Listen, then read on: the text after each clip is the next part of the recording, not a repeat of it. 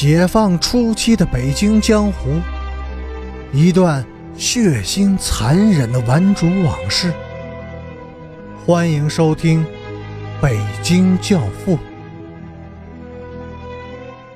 第一百七十五集。这里所有人的死都是从容的，生命一丝一丝的缓慢离开他寄居的躯体，意识像烟雾般徐徐飘散。在真正的死亡到来之前，每个人都能够冷静而认真的思索自己的一生，期盼着更聪明、更清醒的来世。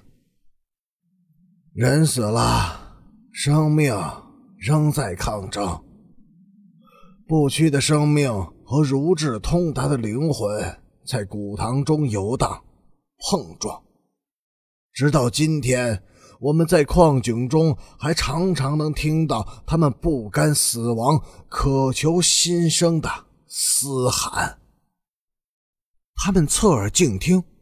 远处似乎传来隐隐的搏动声和轻微的尖笑声，这里真的有生命，但是他们必须死。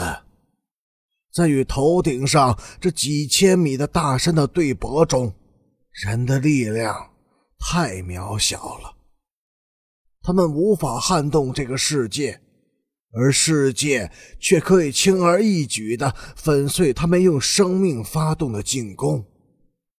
在如此强大的自然力面前，任何挣扎奋斗都是徒劳的。他们愚蠢、盲目，但同时他们又是伟大的。在这里，他们集聚着生命和智慧。总有一天，他们。会摧毁这座大山，释放自己。那一天正在到来。又是静默，生命的搏动声消失了，在他们的头顶上方传来雷鸣般的炸裂声。千万不要动！护矿人冷静地说：“挣扎就是死亡。”炸裂声突然停止了，一切归复于平静。随后，一股强劲的风平地而起，尖笑着远去。紧接着，一块巨石从顶板上脱落下来，隆隆的轰响声在古堂中久久的回荡着，一直传到地心的深处。点灯。灯点着了，他们突然感到了恐惧。那块两人多高、几十吨重的落石就在他们身边几米远的地方，虎视眈眈地望着他们。护矿人被巨石阻隔，已经看不见了。边亚军、陈诚，你们敬仰这些先民吗？护矿人的声音飘荡飞舞着，盘旋在他们的头顶上，像死难者的幽灵一般。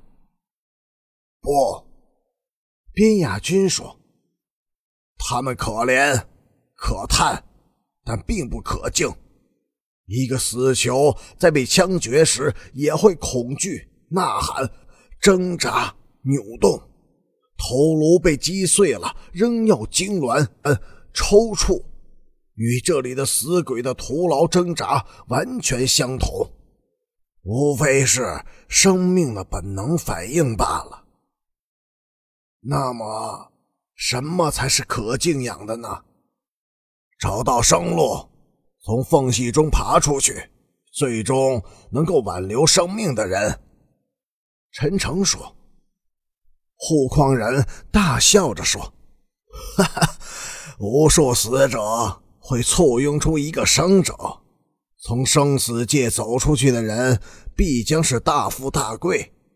你们两个人走进了生死界，见识了生命与死亡，你们还将从这里走出去，回到城市里，那里有另一个生死界在等待着你们。